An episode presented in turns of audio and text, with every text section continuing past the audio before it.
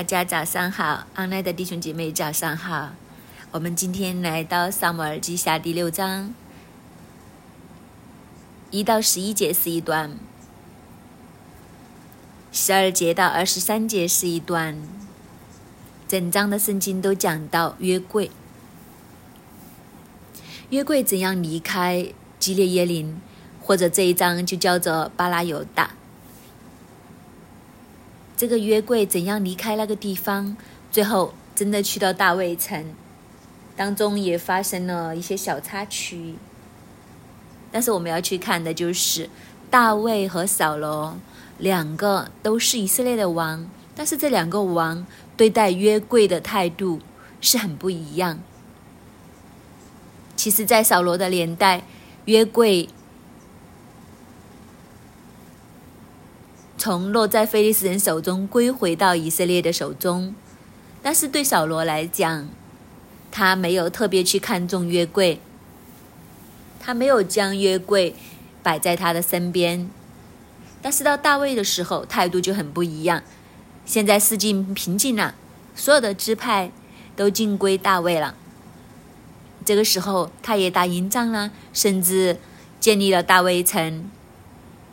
所以，在这个情况之下，在这个太平盛世的时候，大卫心中所想的就是约柜。从扫罗的分别是什么呢？扫罗就是只有一些关键的时候，他会勉强去求问神。但是对扫罗来讲，我想他不是很渴慕神的同在，他只是将神。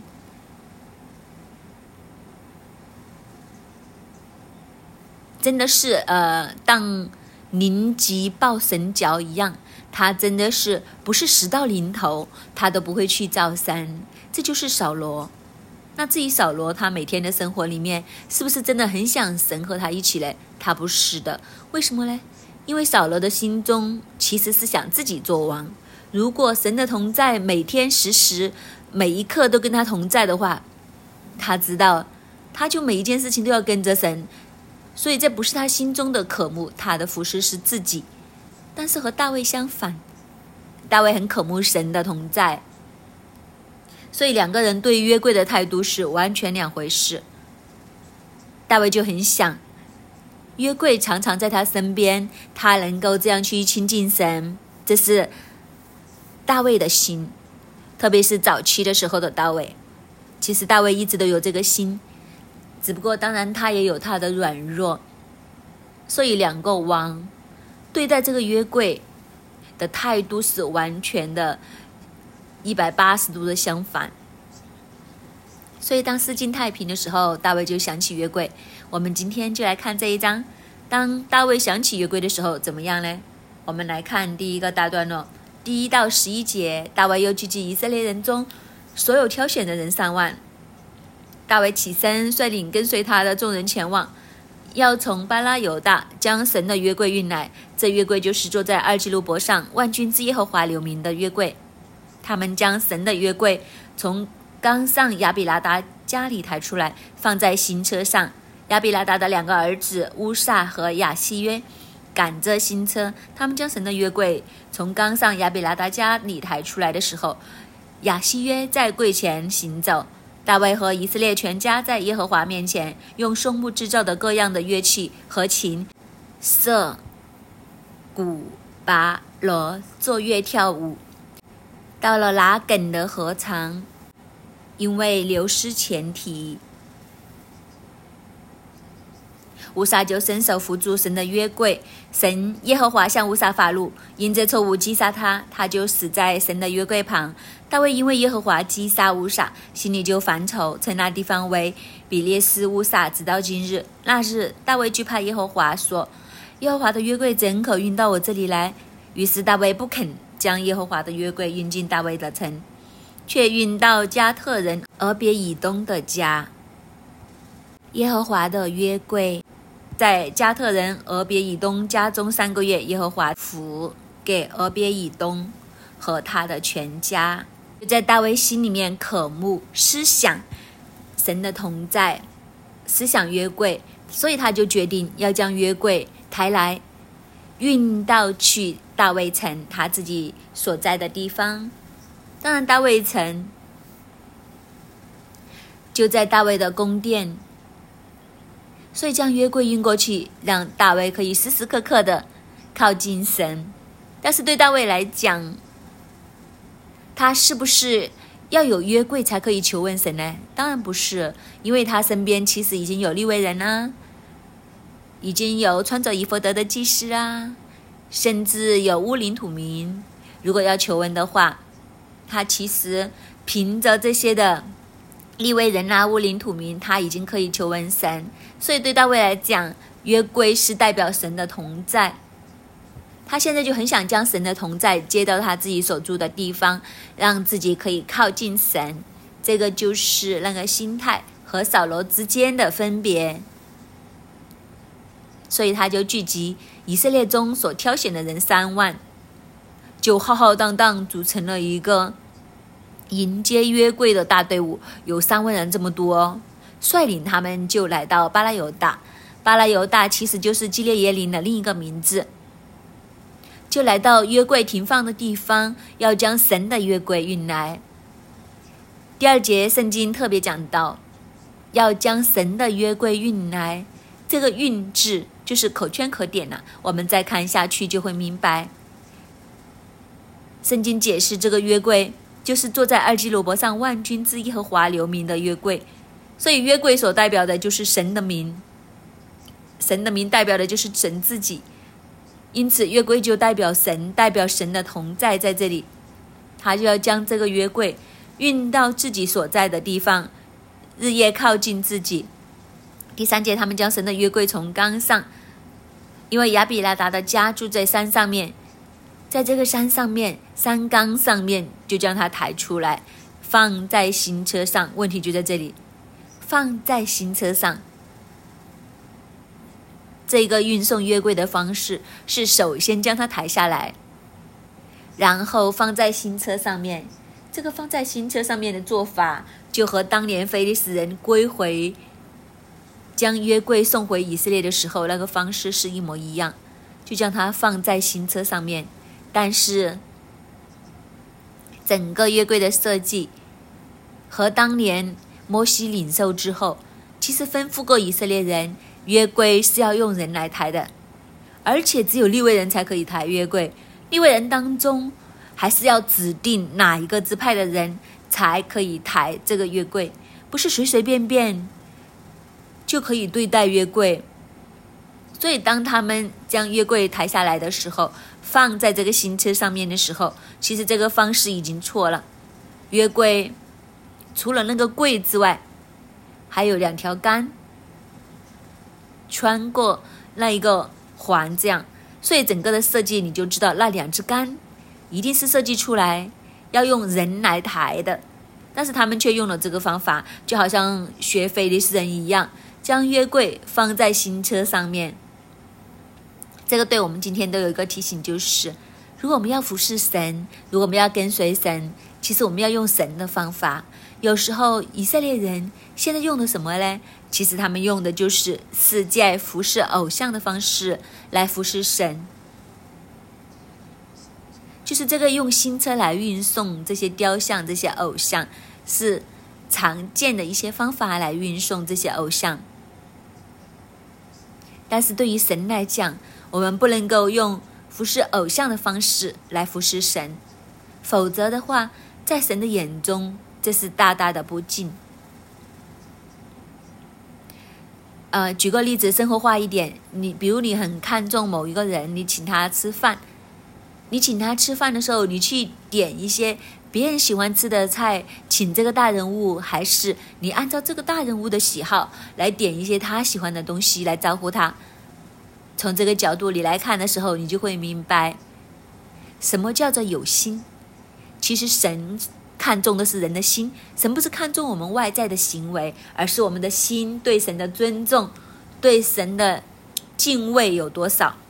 如果我们用的方式是用服侍偶像的方式来服侍神的话，那我们对神又有多少的敬重呢？就好像刚刚我举的最简单生活化的例子一样，你请某一个大人物吃饭的时候，你点的都是自己喜欢吃的菜，或者你甚至是点一些别人其他人喜欢吃的，但是不是按照这个大人物他的喜好来招呼他？你这个招呼，你觉得大人物心里面他会不会真的很欣赏呢？他会不会心里面觉得你真的尊重我啊？有一个愉快的心情感觉呢？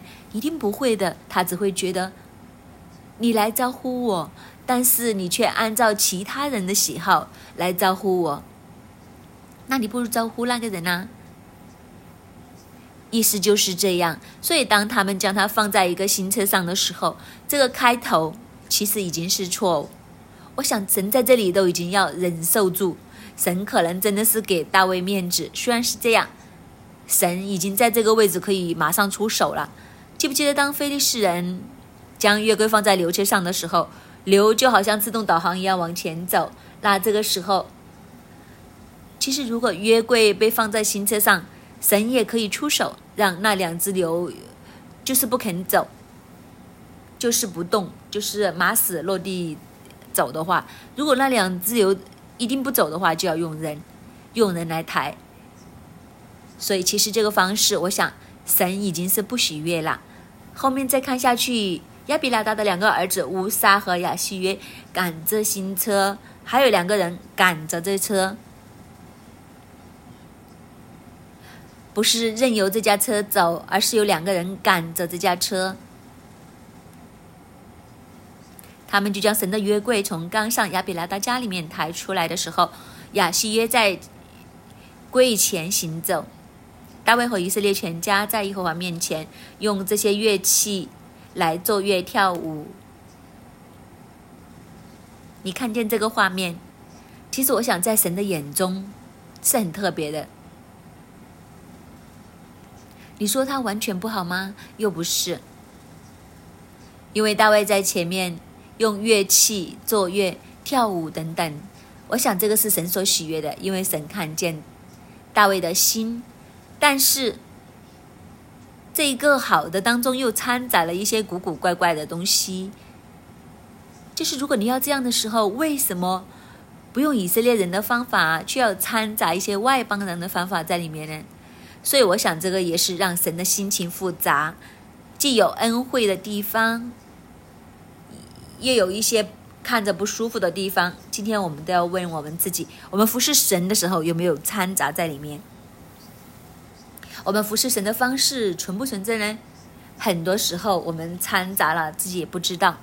这就是当时他们去迎接约柜的时候，去到第六节，到了拿梗的河场，因为流失前提，乌撒就伸手扶住神的约柜。耶和华向乌撒发怒，因这错误击杀他。他就死在神的约柜旁边，这个又是一个很特别的，或者是甚至可以用奇怪来形容，一个很奇怪的事情就发生了。因为刚刚我们看那一段的经文，就看见约柜是从亚比拉他家出来，而且圣经多次提到是从刚上亚比拉达家，就是山上面。就是放在牛车的时候，向前走的时候，在山上面下山，所以其实又下山又上山，这样走，就是一些陡陡峭峭的地方。去到拉梗的河场，河场是平坦的。走山路的时候，那个牛都没有失前蹄。这个失前蹄的意思其实就是跳跃，就是那个牛不知道为什么突然之间跳一跳，所以那个约柜就倒了。约柜要倒的时候，乌萨就伸手，所以你看看这个牛车下山的时候没事，就是走这些血路它都没事，但是去到这个河场最平坦的时候，应该是不应该有问题的时候，突然之间就流失前提，牛就突然跳一下，蹬一蹬那个车牛车，那约柜就好像要倒一样，所以你看见这些的事情。其实都是不寻常，都是怪怪的。然后乌萨，当然一看见约柜，好像要倒下来一样，所以他就伸手去扶住神的约柜。耶和华向神发怒，因为这个错误就击杀他，他就死在神约柜的旁边。好啦，问题就在这里了，为什么他这个时候扶约柜的时候，神就将他击杀？当然，圣经上面有规定，以色列人当中只有利未人可以靠近约柜，只有利未人可以触摸这些的圣物。神讲得很清楚，其他以色列人不可以触摸，免得你们死亡。所以神其实是有一条这样的条例在里面，以色列人应该知道，这个乌撒他自己并不是立位支派，所以当他这样伸手去扶约柜的时候，其实就是这一条擅自触摸圣物就死了。但是他之前有没有摸过约柜呢？圣经在这里没有记载，不过圣经停留在基列耶林这么久，你猜这个乌撒有没有常去打理他？呃，猜清洁他呢？这个我们不知道。当我们知道，当约柜放在牛车的时候，其实又是同样是乌撒和他的兄弟将他抬上去，放在这个新车上面。而且一直都是乌萨和亚希勒去赶这个车，就是之前他们放约柜上车的时候都没有事，但是为什么现在留尸体的时候伸手一摸的时候乌萨就当场被击杀嘞？其实整件事情，我想神都一直在容忍、容忍、容忍到一个地步的时候，真的是忍不住了。以色列人其实这里最大的问题就是他们忘记了神的吩咐。他们在服侍神的这件事情上面有掺杂，甚至我觉得这个位也让我们去思想的就是，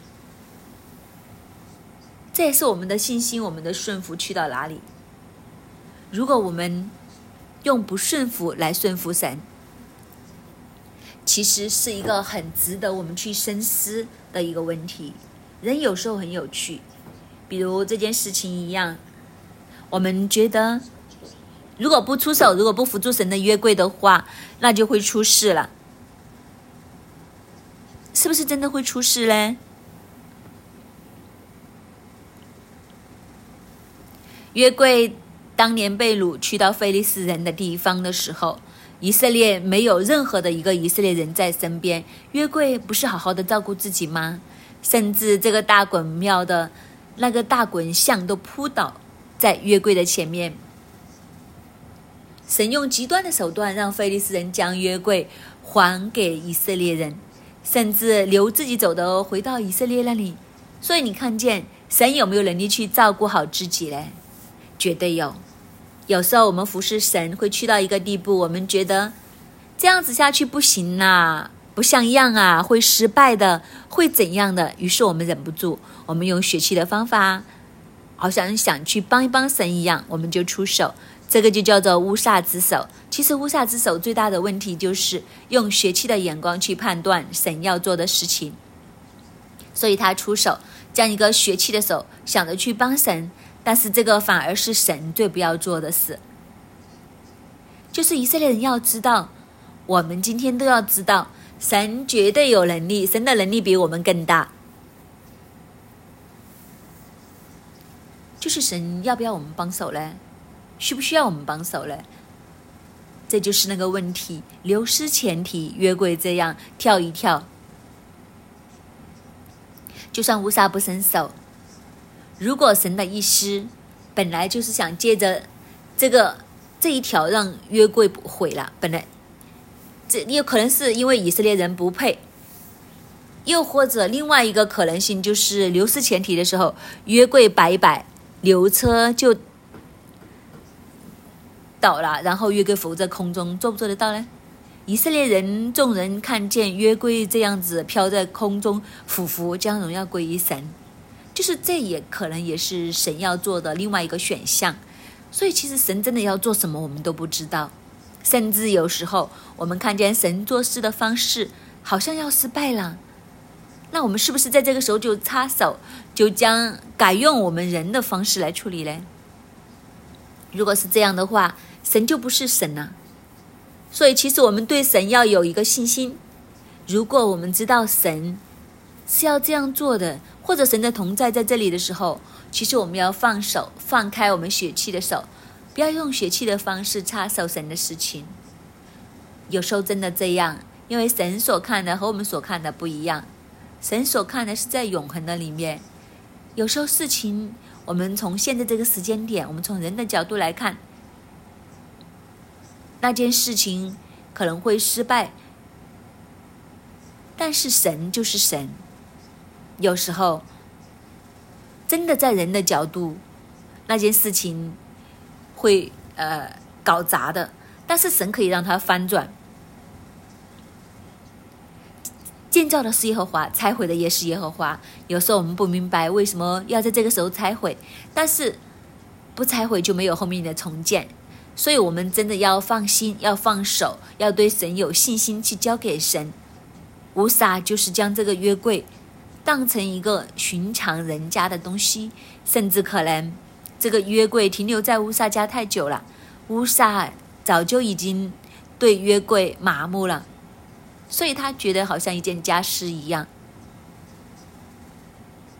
不知道会不会他平时在家没事的时候就会擦一擦，呃，清洁一下。所以你看他抬约柜上车都好像没有那一份的敬畏。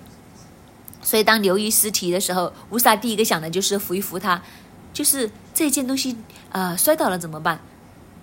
就是他太过轻佻了，这个也是一个问题。另外，从一个角度来看的时候，我想神也提醒我们：我们服侍神的时候，我们是用什么样的态度？很多时候，我们都会这样。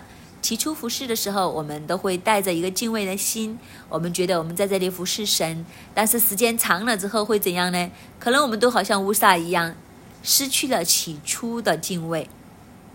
当月桂第一次出现在他家的时候，可能他都是非常的敬畏。但是每天都见到约柜的时候，每天都看见约柜的时候，到最后，约柜和一件普通的家饰和你家里的沙发都已经没有什么分别了。今天我们会不会都是这样呢？我们第一次被呃编出来做一些侍奉岗位的时候，我们带着一个敬畏的心情，就算做招待都好，我们做什么岗位都好，我们都会觉得我们要服侍神，尽心尽力。但时间一长，特别比如敬拜都是，当我们第一次在台上拿着麦敬拜的时候，我们非常的战战兢兢。我们觉得我们是在服侍神，但会不会久了之后，就是切不就是这样吗？选歌来来去去都是那些的啦。这个星期很忙啊，随便随便到时候再说啦。临开始的时候随便选两首歌就可以啦。就是我们会不会都这样？甚至带小组也是一样。刚开始的时候，我们会很有充足的预备；到后面的时候，就啊随便啦，都是那些啦，随便啦，OK 啦。就是我们就会慢慢的用讲广东话，香港人所讲的，就是就是我们看见约柜这件事件，不单只是乌撒这样，其实以色列人也是这样，他们根本就不习惯，或者是不懂得怎样对待约柜，对神的那一份敬畏，也都已经。已经降低了，只不过麻木了，不知不觉的麻木了，不知不觉对神的敬畏也失去了。所以看待约柜，就好像一个特别的家私，可能最多当它名贵一点，呃，稀有一点，特别一点。所以这就是原因。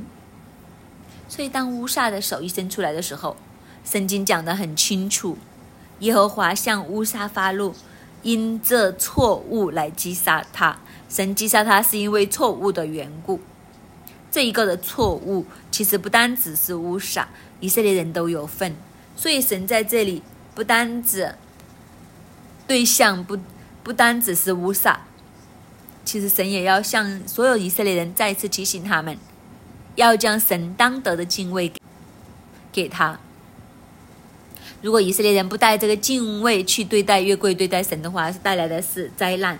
但相反，如果人对约柜有适当的敬畏在里面的时候，带来的就是祝福。所以今天也是一样，我们侍奉神的时候，我们是带着敬畏，还是带着轻视？如果我们带着敬畏，认真来服侍神的话，我们得着的是神的祝福和神的喜悦。但是我们带着一个轻视来服侍神的话，倒不如不要去服侍。乌撒的问题就是他轻视了约柜，带着这个轻视来帮忙神来服神的时候，反而被击杀。所以今天我们的服侍神的时候，我们都要小心，我们都要问自己：我们是带着一份的敬畏来服侍，还是我们轻视来服侍？如果我们是轻视来服侍的话，我们要小心，因为它带来的不是祝福。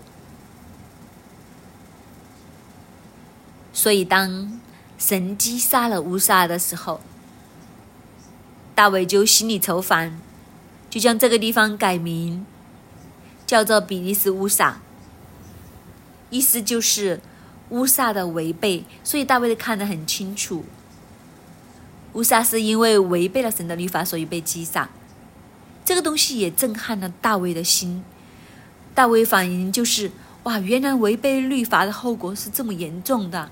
原来这样轻视神的同在，后果是可以很严重，所以他心中愁烦，他马上就问自己：那我会不会都好像乌撒一样，会有机会违背神呢？他都没有把握，于是他心中就愁烦，那怎么办呢？继不继续将约柜运回大卫城呢？所以他做了一个决定。第九节，那日。大卫惧怕耶和华，说：“耶和华的约柜怎么可运到我这里来？”于是大卫就不肯将耶和华的约柜运到大卫城，因为他都担心自己是不是可以很找到神的同在，很找到神的约柜。于是他就将呃约柜运到了。加特人俄别以东的家中，有记载着为什么要运到呃加特人俄别以东的家中，可能是他自告奋勇。总之，约柜最后去到俄别以东的家里面。最特别的就是十一节，耶和华的约柜在加特人俄别以东家中三个月，耶和华赐福给俄别以东和他的全家。约柜去到俄别以东家里，神就大大的赐福给俄别以东和他的全家。只是三个月的时间，在三个月的时间里面，所有人都看见俄别以东蒙福发旺的不得了。我相信俄别以东是带着一个极深的敬畏来服侍神的约柜，所以他大大的蒙福。当然，俄别以东这么敬畏，也不是平白无原因的。可能当时俄别以东都在场，看见整个运送约柜的过程，看见乌撒怎样被击杀在耶和华约柜的旁边的时候，你想想，如果你是俄别以东，看见一个这样的景象，一个人伸手去扶一扶约柜就死掉了，然后大卫就说：“好了，今天开始约柜就送到你家。”你的心情会是怎样？所以我想，俄别以东知道神的约柜是非同小可，所以他一定是带着一个非常高的一个敬畏、警戒的心来对待约柜，绝对不敢轻视约柜。但是就是因为这一份的敬畏、这一份的重视，所以约柜去到俄别以东的家的时候，俄别以东就大大的蒙福。只是短短的三个月的时间，所有人都看见。而且所有人都认定这是耶和华赐福，所以就有人将这个事情回报给大卫听。就是下一段我们看十二节到最后，就挺特别的。十一节讲到耶和华的约柜在加特人俄别以东家中三个月，耶和华赐福给俄别以东和他的全家。这一句可以说是今天这一章的一个 highlight 来的。因为我们看见他的分别和乌撒的分别，这个俄别以东敬畏和不敬畏的分别，刚好这一节又出现在第六章的十一节。我想神都告诉我们六一一要敬畏神，敬畏神必然蒙福，不要轻视，轻视反而会遭祸。我们再看十二节到最后，有人告诉大卫王说：“耶和华因为约柜赐福给俄别以东的家和一切属他的。”大卫就去欢欢喜喜地将神的约柜从俄别以东家中抬到大卫的城里。抬耶和华约柜的人走了六步，大卫就献牛与肥羊为祭。大卫穿着细麻布的以弗得，在耶和华面前极力跳舞。这样，大卫和以色列的全家欢呼吹角，将耶和华的约柜抬上来。耶和华的约柜进了大卫的城的时候，扫罗的女儿米迦从窗户观看，见大卫王在耶和华面前踊跃跳舞，心里就轻视他。众人将耶和华的约柜请进去，安放在所预备的地方，就是大卫所搭的帐篷里。大卫在耶和华面前献燔祭和平安祭。大卫献完了燔祭和平安祭，就奉万军之耶和华的名给民祝福。并且分给以色列众人，无论男女，每人一个饼、一块肉、一个葡萄饼。众人就各回各家去了。大卫回家要给眷属祝福，扫罗的女儿米夹出来迎接他，说：“以色列的王今日在臣仆和婢女面前露体，如同一个亲贱人无耻露体一样，有好大的荣耀啊！”大卫对米迦说：“这是耶在耶和华面前。”耶和华已拣选我，废了你和父和你父的全家，立我做耶和华民以色列的君，所以我必在耶和华面前跳舞，我也必更加卑微，自己看为轻贱。你所说的那些婢女，他们倒要尊敬我。扫罗的女儿米甲，直到死日没有生养儿女。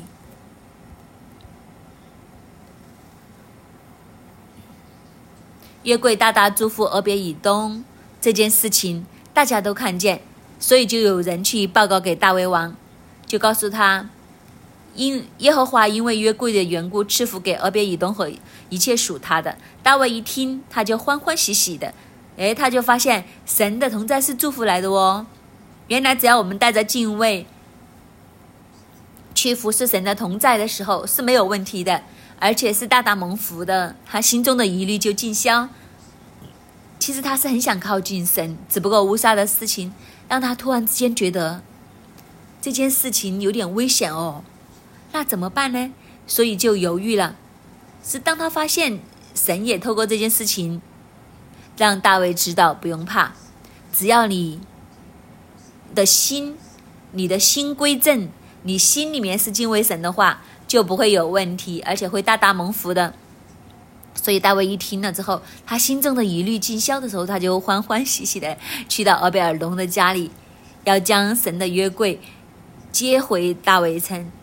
如果我是俄贝尔东，可能我都会想啊，你没有搞错啊。如果我是俄贝尔东，可能我都不想放手，不如约个就放在我这里啦。当初你又担又不敢，现在你又想拿回去，见到好了又想拿回去，有没有搞错啊？当然，因为他是大胃王啦，俄别以东就没有办法可以 say no 啦，所以大卫就去了，欢欢喜喜的将神的衣柜从俄别以东的家中抬到大卫城。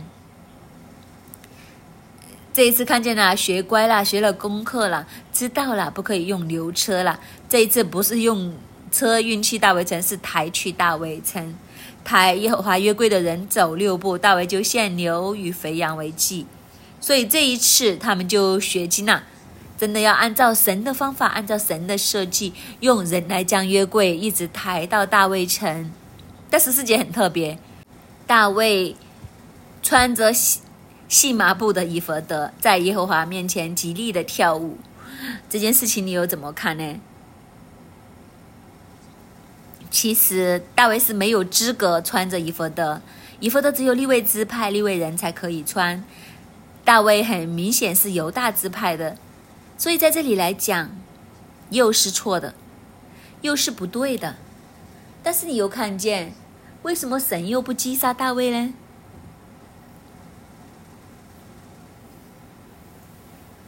以弗德都是圣物，只有利未人才可以穿。大卫犹大支派的人去穿以弗德，还要在神的面前，在这里极力的跳舞。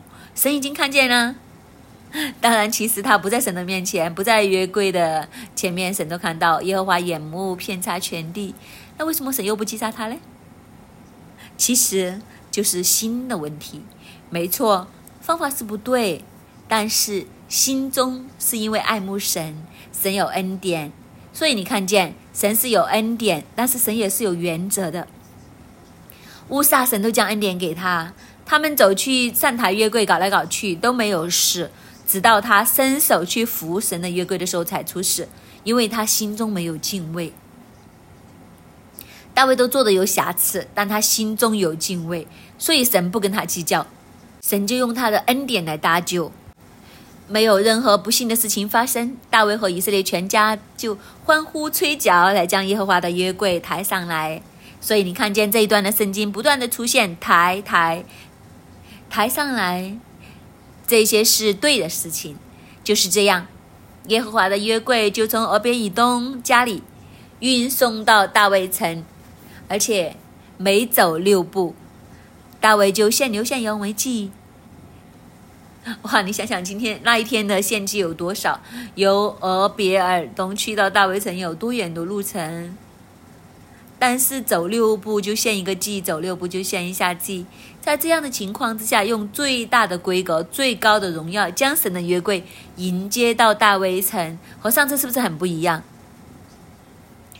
这次就不用新车，不用牛来拉，而是用这样的形式，又献祭又敬拜，带着一个敬畏的心，将神的约柜迎入大卫城，所以一路平安。整件事情变得非常的美好。十六节，耶和华的约柜进到大卫城的时候，扫罗的女儿米迦从窗户里观看。这个记载又是很特别。按道理来讲，圣经为什么不是记载大卫的妻米迦，而是讲扫罗的女儿米迦嘞？扫罗的女儿米迦所代表的就是。这个米迦是属血气的，就好像扫罗一样，是走歪了的，是歪的，是属血气，是自我中心的。所以，当扫罗的女儿米迦从窗户里往外看的时候，他看见大卫王在耶和华面前踊跃跳舞，心里就轻视他。这个就是问题啦，心里就轻视他，就觉得他不像样。为什么会心里轻视他，会觉得他不像样呢？因为他将大卫和他爸爸做一个比较。大卫和他爸爸扫罗最大的分别是什么呢？如果这样放在一起的时候，这个大卫根本就没有一个皇帝的款。扫罗就不一样啦。扫罗一走出来，已经身材高大，高过众人一头，就是外表很好看。但是这个就是问题了。其实米迦都是看外表。他觉得这个大卫所做的事情完全没有君王的那一个样式，像什么样啊？就是和他爸爸相比就差得远了。他爸爸去到哪里就很有君王的威势，就是做都做的有型个人的，每一件事情都好像作秀一样的，完全无可指摘的。问题就出在这里，神是不是这么看呢？神是看人的内心，不是看你的外表。你外表打造的再漂亮都好，里面是一个空空的躯壳的话，在神的眼中完全没有意思。所以这个就是分别。大卫在神的面前这样做的时候，米迦就轻视他。在米迦的眼中，你所做的事情根本不像一个王，你放下了王的身段、尊贵、荣耀，好像一个小丑一样，在神的面前跳来跳去，成何体统？这个就是米甲心中所想、心中所看见的，所以他就轻视大卫。众人十七节，众人将耶和华的约柜请进去。你没有看见这些字眼很特别，前面都没有出现过，是将约柜请进去，放在大卫所预备的地方，就是大卫所搭的帐篷里面。这就是我们常常会讲的大卫的会幕、大卫的帐幕。大卫的帐幕最大的分别。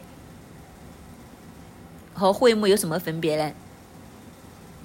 大卫的帐幕和会幕最大的分别就是，大卫的帐幕的敬拜是非常的厉害，因为大卫是一个敬拜的人，他常常都做很多的诗篇，做很多的歌。他是一个音乐人，可以说，虽然他的正子好像是牧羊人，但事实上他也是对羊弹琴，应该都是一个音乐人。所以大卫的帐幕最出名的其实是二十四小时不停敬拜，所以他就将约柜放在大卫的帐幕里面，然后他在耶和华面前献燔祭和平安祭，最后的献祭就完成了。今天接约柜、运送约柜的这个行动，然后他就奉万军之耶和华的名为民祝福。而且分这些鸡肉饼啊等等给以色列人，个人就回家去，所以整件事情就去到那个最高峰，众民一定开心的不得了，因为又有鸡肉分。当然就是因为他走六步献一祭，走六步献一个祭，所以鸡肉的数目应该是非常的多，所以才可以分给众民，众民都是满载而归。大家一起去跟着大卫去迎接月桂，然后去到最高峰的时候，还有祭物可以拿回家，所以大家都非常的兴奋，非常的开心，满载而归。然后大卫怀着一个很兴奋的心情回家，要为眷属来祝福，回到家要祝福自己的家。谁知一进门口，迎来的就是扫罗女儿米迦的冷言冷语，再次提到。她是扫罗的女儿，属血气的，自我中心的，看王位比一切都重要的，看外表不是看内心的。这个扫罗的女儿米迦就出来了，出来的时候还要挖苦大卫，他就说：“哇，你今天好像一个亲见人一样，有很大的荣耀啊！”这也给我们一个提醒，特别我们做太太的。其实，这个太太就做了一件这样的事情。首先，心里面轻看她的丈夫，然后就用一些话，这些话应该怎么形容呢？其实她明明觉得他很轻看他，有好大的荣耀啊，这叫什么呢？其实就是讲反话，这样来刺激大卫。谁知大卫怎么回答呢？他说：“这是在耶和华面前，耶和华已经拣选我，废了你父和你父的全家。有没有发现这句话一出，其实大卫和米迦之间已经决裂了。他将米迦归给扫罗家。其实米迦嫁给他，现在是大卫。如果是按先后次序的话，他是他第一个妻，第一任的妻子，这应该是王后。”就是说，他将王后打入冷宫。他不当他是大卫家的人，将他归回扫罗家。他说：“你和父和你父的全家，耶和华拣选了我，废了你父和你父的全家，立我做一耶和华民以色列的君。所以我在神面前这样去跳舞，我也会更加的卑微，自己看为轻贱。”至于你所讲的那些婢女，他们倒要尊敬我。这就是大卫所看的和他完全不一样。扫罗的女儿就会觉得大卫丢了王的面。大卫告诉他：“我的王位是神给我的，神才是我的王，所以我在我的神面前怎样卑微都没有问题，甚至我将要更加的卑微，我要谦卑再谦卑。但是当我这样谦卑的时候，我告诉你。”你所讲的那些婢女反而会尊敬我。如果我在神的面前自高自高的话，到最后我就如同垃圾，好像你爸爸一样。这就是大卫和扫罗，扫罗的女儿所看的东西完全相反。今天我们有没有大卫这一种的眼光？还是我们凭血气这样只看人的外表？大卫其实一生向着神。当他讲完这番话之后。圣经就在二十五节特别提到扫罗的女儿，又是扫罗的女儿米迦，直到死日没有生养儿女。为什么到死的那一天都没有生养儿女呢？我想就是。经过这一番的对话之后，大卫再没有和米迦同房了，可能是这样，所以到米迦离世的日子，他应该是无儿无女，这也是在以色列眼中是一个很大的羞辱和咒诅。岔开话题一点点讲，夫妻之间，我们不要轻视我们的配偶，更加不要用激将法，这样的话其实是破坏关系。米迦就是因为心中轻视，再加上这个激将法的时候。这个丈夫从此就将她打入冷宫。其实，真的是我们的心是怎样才是最重要。一生的果效是由心发出。我们心里面能够敬畏神的话，祝福就在我们当中。但是我们心里面轻视的话，其实我们所得的反而就是咒诅，反而就是不好的事情。所以，求主帮助我们，让我们的心里面是正直的，让我们的心里面是真真正正。靠近和敬畏神的阿门。主啊，这是我们的祷告。主啊，我们愿意用我们的全心全人来服侍你。但是主啊，我们是软弱的。这个服侍一步一步走下去的时候，主啊，我们真的向你承认，我们都会歪。抓，感谢你，在今天接近吹角节、接近敬畏十日的日子里面，抓你让我们再次对准，在我们的里面，我们有没有服侍服侍到走歪了呢？抓，感谢你今天用几个人的服侍的心态、的行为，来让我们知道。是的，服侍你是要真顺服于你，服侍你是要用你的方法来服侍你，服侍你是要完全的敬畏。弟兄姐妹，今天萨母尔记下六章出现了几个人物，他们所做的是不是好像我们服侍神？慢慢慢慢。走到的光景呢？可能你会觉得我不是立位人呢，这些服饰好像跟我没有什么关系。但是新约的圣经里面，不单是立位人，是服侍神的小组长啊，我们是服侍神的，我们的义工，我们的导师，我们都是服侍神的。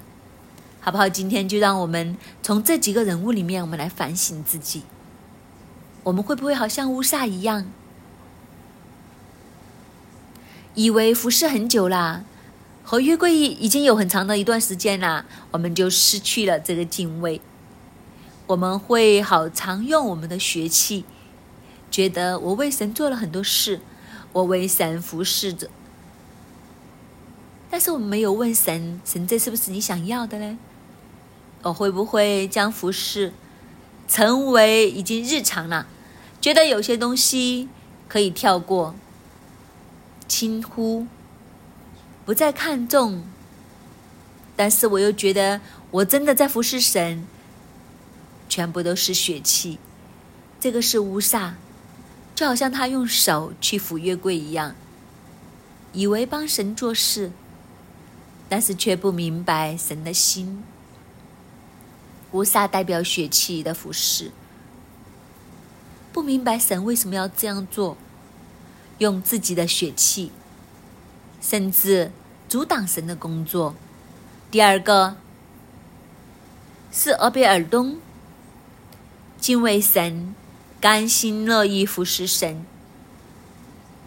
其实乌撒已经被杀了，大卫都知道，这样去运约柜不行啊。其实俄别。以东应该也很恐惧，但是当约柜送到俄别以东家的时候，大卫说送去俄别以东家的时候，俄别以东就甘心乐意的，在圣经里面没有描述他怎样去做，其实他没有反抗，就是敬畏、敬畏再敬畏，神就祝福俄别以东家，仍然保持住服侍神的初心，默默的。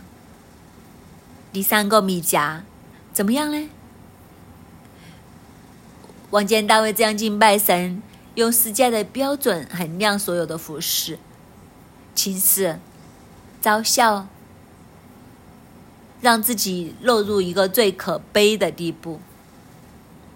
大卫最初用世界的方法，但是很快的回转、调整，并且将自己完完全全的献给神。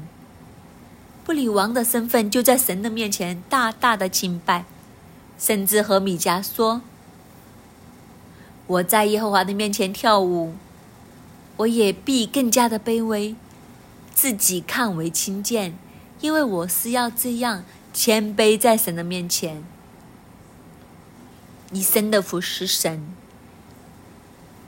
用错方法，历史改变。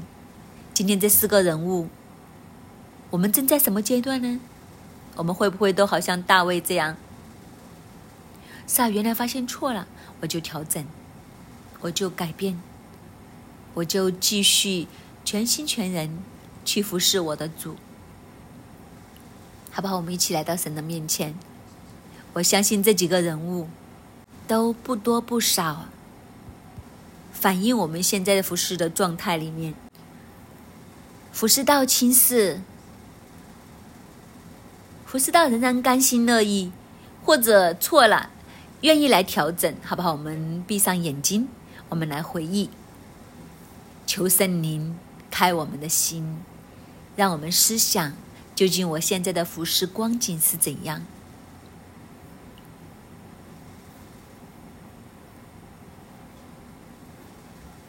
神说，归正的路就从他的家开始，就从服侍他的人开始。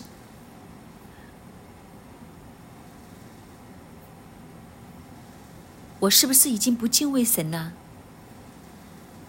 我是不是我以为服侍，却将世界带到来我的服侍当中？我是不是学期的服侍？又或者我们当中，你已经很久很久没有问神，神啊，你想要我怎样服侍你？神啊，你想我怎样做？今天。是我们的服侍心态归正的日子，好不好？是你已经提醒我们，好不好？我们就开声，我们就开声跟神说：“神呐，我错了；神呐，我歪了；神呐，我不正；神呐，求你调整我的心，让我有。”俄别以东这样单纯的服侍你，让我好像大卫这样，再一次、再一次回到你的里面，用你的方法来服侍你，将自己更加的卑微，抓你是主，抓你是我们值得敬畏的。好不好？我们开声，开声来为自己祷告。主啊，我们来到你面前承认，主啊，我们以为在服侍你，但其实我仍然都在血气里面服侍。主啊，我们以为我为你做了很多事，但是这些不是你想要的，而是我自己想要的。主啊，求你调整我们。主啊，求你再一次调整我们，回到你的向导当中。主要，给我们一个真顺服。主啊，我们不愿意用一个不顺服的心态来服侍你。主要，给我们一个完全降服在你的面前，用你的方法来服侍你，用敬畏你的心。来服侍你，用谦卑的心来服侍你。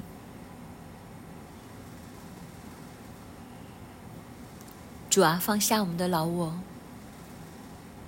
放下我们的老我。主啊，帮助我们，特别是我们很血气的，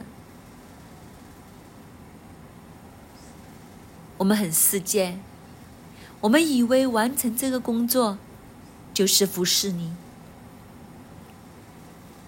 但是原来我们是在这里轻视你，我们是在这里得罪你。抓，今天调整我们的心，让我们真真实实用心灵诚实来迎接约柜，在我们的生命里面。当我们在这里祷告的时候，听到圣灵问我。孩子，你真的想约柜与你同在吗？你真的想我与你同在吗？你有多想？还是你只是想要祝福领导你？你想要我还是想要祝福？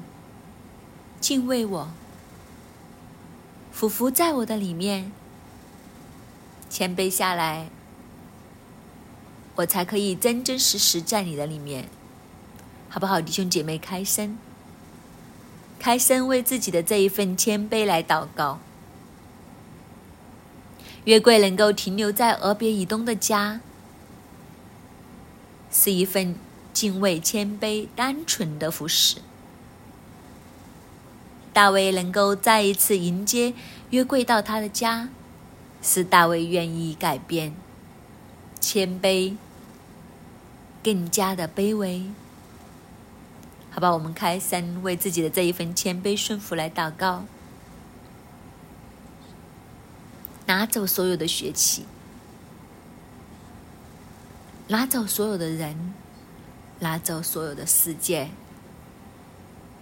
主要给我们谦卑下来，敬拜你，给我们谦卑下来服侍你。主啊，你听我们的祷告。当我们越加的谦卑，越离开血气，放手给你，用你的方法来服侍你。主啊，我们真知道，当我们这样做的时候，六章十一节里面说。耶和华的约柜在加特人俄别以东家中三个月，耶和华赐福给俄别以东和他的全家。谦卑的服侍，迎来神的同在，主要让这一份的祝福临到我们每一个里面，临到我们每一个当中，好不好，弟兄姐妹？最后，我们一起来到。接下来其实就是敬畏神，然后就是赎罪日。其实每年这个时间，先反省，先归正，后面在赎罪日里面迎接的就是祝棚节。今天我们在这里看见大卫归正。神的约柜就与他同住，好不好？我们开声为这段时间整个的新锐，我们整个教会能够投入整个归正的路里面，我们来祷告。我们在崇拜的里面已经开始，神带我们进入归正的思想的里面。但是我觉得我们更加用祷告来进行，以致我们真的是在一个归正的道路上面。我们后面可以做棚节迎接神的同在，就好像大卫一样，好不好？我们开声，开声，为新锐整个教会，应该不单只是新锐，是整个神的家，在这个节气里面，我们每一个属神的百姓都能够进入归正的道路，反省、改变，迎接神的同在，好不好？我们开声，开声来祷告，为整个的教会，整个属神的教会来祷告。主啊，我们将属你的百姓交在你的手中，每一间的教会，主啊，让我们真的进入这个节气的水流当中。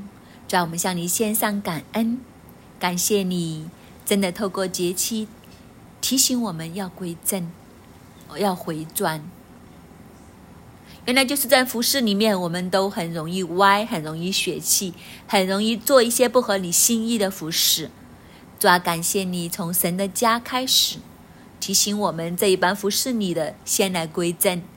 主啊，也都求你将这一份改变归正的心放在我们所有的教会当中，所有的弟兄姐妹的里面，把握这个时间，在敬畏十日赎罪日的里面，向你真的来回转，调整我们整个生命，以致我们整个生命可以承载约柜，可以承载你的同在。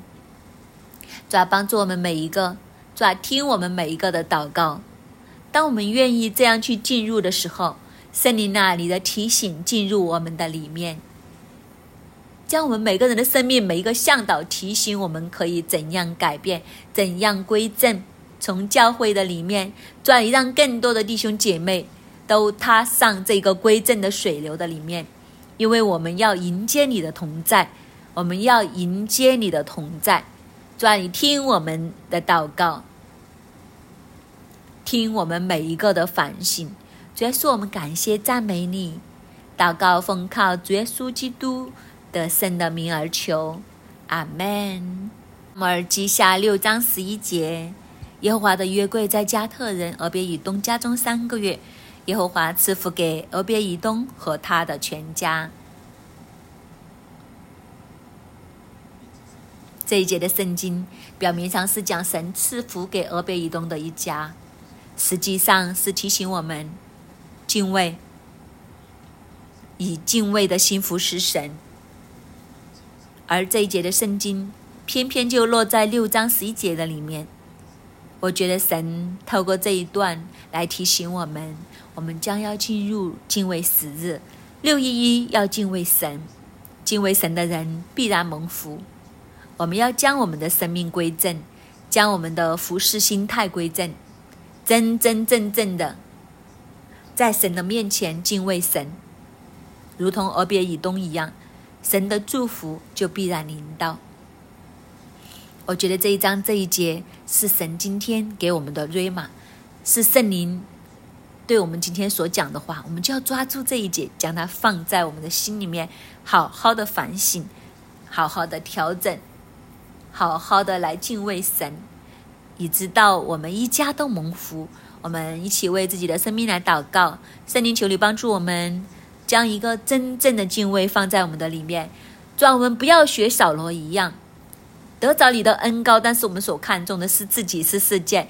让我们要真真正正的谦卑俯伏下来，让我们要将真正的敬畏放在我们的心中，纯敬畏的心服侍你，纯敬畏的心与你同行。我们相信。当我们能够这样敬畏你的时候，我们的人生必然蒙福，必然蒙你大大的施恩。主啊，求你帮助我们，让我们时时刻刻的来反省，时时刻刻的来警醒，带着敬畏的心与你同行。主，你帮助我们，听我们的祷告，奉耶稣基督的名，阿门。感谢主，我们今天的晨祷就到这里，愿主祝福大家。